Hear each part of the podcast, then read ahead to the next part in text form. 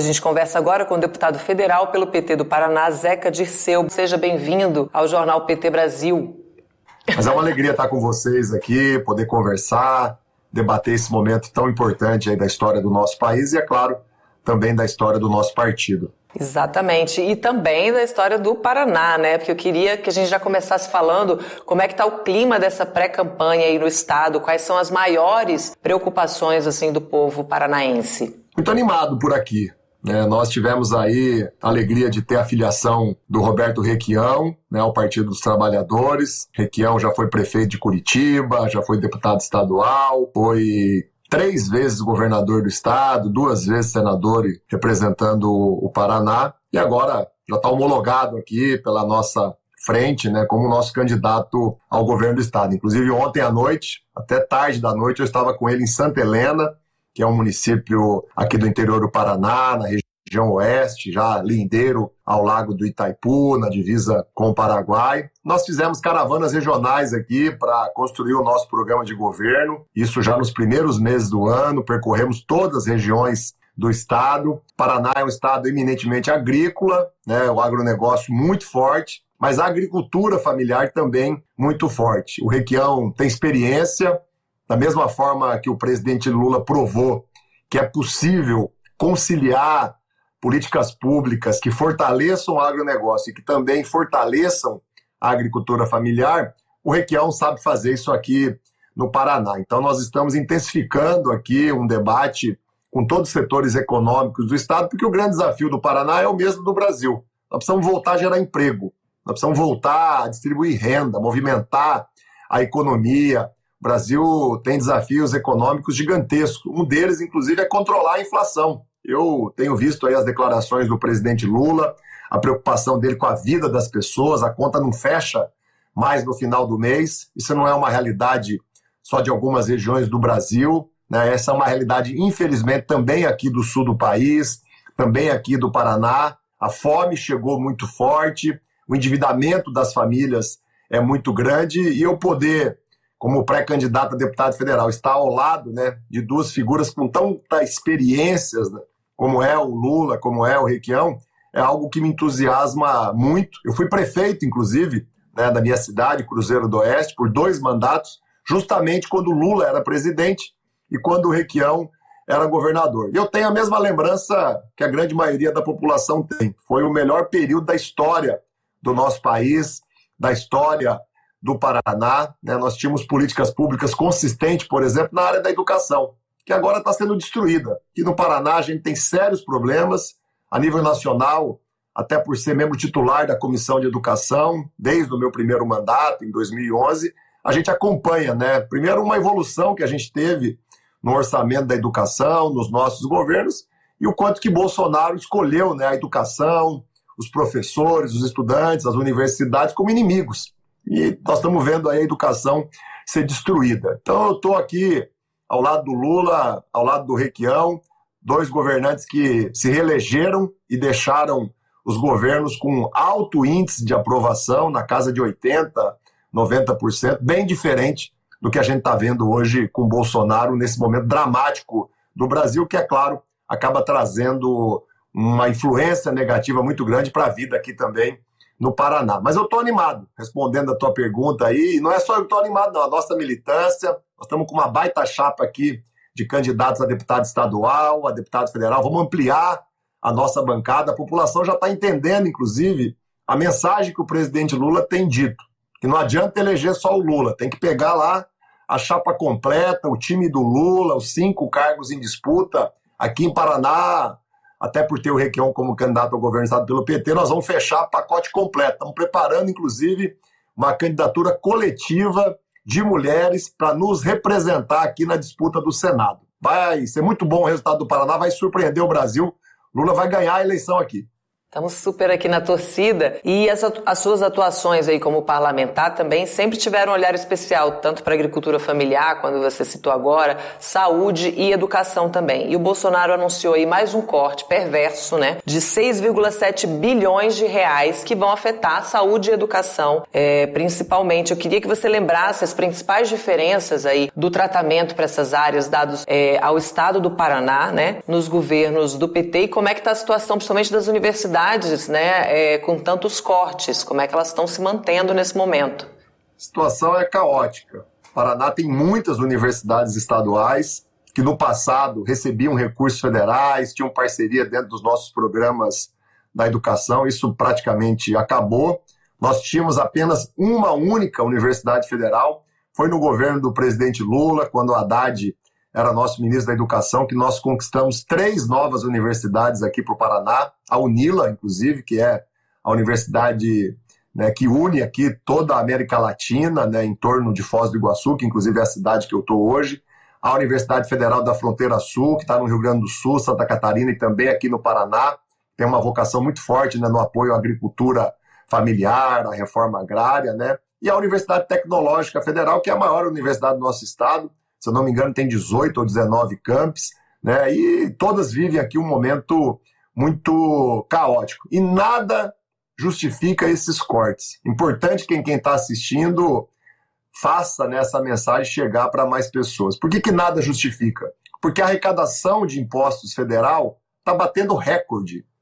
A arrecadação de um ano para o outro aumentou, por exemplo, só no último ano, 17%. Ou seja, dinheiro tem, por um motivo até negativo, a arrecadação está crescendo muito por causa da inflação muito grande daqueles produtos que pagam mais impostos, como é o caso da energia elétrica, é o caso dos combustíveis, entre outros, mas é uma arrecadação que, mesmo por um fator negativo, está muito grande. Então, dinheiro tem. Eu fui prefeito duas vezes e posso falar com conhecimento de causa. Eu tive que tomar medidas duras quando eu era prefeito, e fazer ajustes, como todo gestor faz. Mas eu nunca cortei um centavo da educação. Nunca cortei um centavo da saúde. Só faz isso quem é cruel, quem não conhece a vida do povo, quem não sabe qual é a realidade da vida das famílias. E não é novidade o Bolsonaro cortar dinheiro da saúde da educação. Ele fez isso na pandemia, fez isso ao longo de todos os quatro anos, e como deputado federal, teve acho que seis ou sete mandatos, nunca defendeu a educação, nunca defendeu o SUS, nunca defendeu investimentos na saúde. Então não é do DNA dele, não é do histórico dele como presidente, né, a rotina tem sido essa. E é claro, nós vamos reagir lá no Congresso, nós não vamos permitir que hajam cortes da saúde, que hajam cortes na educação. Se preciso, vamos fazer como já fizemos em outros anos, mobilizar os estudantes, mobilizar os professores, as entidades e recompor esses cortes que foram anunciados ainda no período eleitoral ou no máximo já nas primeiras semanas de outubro, depois da gente liquidar essa eleição presidencial, elegendo o presidente Lula. E foi interessante essa lembrança, né? Ele nunca ligou realmente para a saúde, nunca ligou para o SUS. Aliás, o primeiro-ministro da saúde do Bolsonaro não sabia o que era o SUS, né? Se surpreendeu ali quando encontrou aquela estrutura e agradeceu a, a existir o SUS, né? No momento de pandemia. Enfim, nos preparo total. O deputado, você está no primeiro, no terceiro mandato, desculpa, como deputado federal e é pré-candidato à Câmara novamente este ano. Eu queria, falando aí dessa chapa, é, você, Requi, é Lula no Paraná. Eu queria saber é, como é que você pretende apoiar um eventual novo governo do presidente Lula no ano que vem a reconstruir não só o Paraná, como o Brasil também. Nós temos que formar maioria no Congresso Nacional. Né? A gente não pode correr o risco de ter um embate, né, um conflito político como Bolsonaro criou nos últimos anos e como a gente acabou enfrentando também ali em 2015 em 2016. Eu confio muito na habilidade do presidente Lula, né, na sua experiência de negociar, de buscar acordos, de buscar a conciliação. A história de vida do Lula é essa, ele era sindicalista né, e se formou em acordos, em negociação, em busca de conciliação. Né, ao contrário de Bolsonaro, que adotou como método né, cultivar o ódio, apostar no conflito, trabalhar como método né, a ameaça, a intimidação. O Lula é um experiente negociador. Mas não tem como fazer mágica, né? Então, a nossa militância, quem está assistindo, tem que levar, como eu disse, a mensagem do Lula, né? Ele tem sido claro em dizer que não basta eleger o Lula.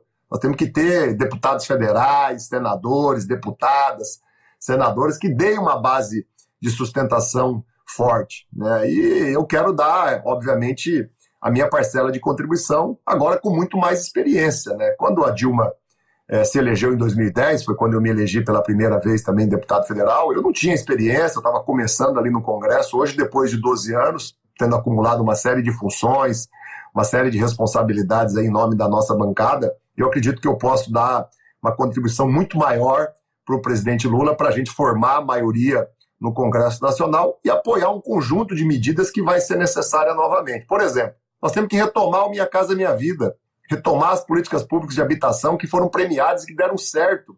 Quantas pessoas estão assistindo aqui pagam aluguel? Podiam estar pagando a prestação da casa, muitas vezes por metade, um terço do que pagam hoje de aluguel. O Minha Casa Minha Vida era um programa que se pagava sozinho. Que a gente vê hoje é a Caixa Econômica Federal, conduzida e sob ordens do Bolsonaro, se tornar praticamente um banco privado. Né? Não financia mais a melhoria de vida da população, por isso está dando lucros recordes. Banco público não foi feito para dar lucro recorde. Banco público, como o Banco do Brasil, a Caixa, o BNDES, o BRDE, outros bancos regionais, é para apoiar o desenvolvimento, para ajudar o pequeno e médio empresário, para ajudar o pequeno e médio agricultor. Então, nós vamos ter tarefas né, de governo, eu estou dando exemplo do Minha Casa Minha Vida, mas posso dar outros, que vai depender de maioria no Congresso Nacional. Nós queremos reativar o Mais Médicos. Né? Queremos reativar o processo de ampliação dos cursos de medicina para que a gente possa formar médicos e médicas brasileiros. Isso vai depender, de novo, de uma luta lá no Congresso Nacional. Nós queremos retomar as políticas públicas de apoio à agricultura familiar. 70% a 80% dos empregos que são gerados né, na agricultura estão na agricultura familiar, na pequena e na média propriedade. Nós vamos ter que retomar a política de crédito, vamos ter que retomar a política de assistência técnica, de comercialização, nós vamos ter que retomar a política de infraestrutura né, para as áreas rurais do país. Hoje as estradas estão totalmente destruídas, né, as pessoas não conseguem mais escoar com qualidade, com baixo custo a produção. Então, tem inúmeras tarefas que mexem com a vida das pessoas. Retomar a política de reajuste do salário mínimo acima da inflação vai depender de aprovação legal. Nós precisamos formar maioria no Congresso Nacional. Então, acho que essa é uma mensagem, e o presidente Lula tem dito repetidas vezes, que nós temos que também repetir a exaustão para vincular o voto. Né? Não adianta o Lula fazer 40%, 50% dos votos se a gente não tiver vinculando com isso né, os nossos nomes de homens e mulheres que estão nas chapas né, para as Assembleias Legislativas e também para o Congresso Nacional. Mas pelo que eu tenho visto aqui no Paraná, a diferença né, de clima, de ambiente, né, de popularidade, aprovação com 2018 comparando com agora, eu acho que nós estamos no caminho certo, mas não podemos acomodar, né? Eleição não ganha de véspera. Eu vou disputar a minha oitava eleição, ganhei as cinco últimas de forma consecutiva e eu não aprendi ainda o jeito mais fácil de ganhar uma eleição, mas eu já aprendi o jeito mais fácil de perder uma eleição. É achar que ela está ganha.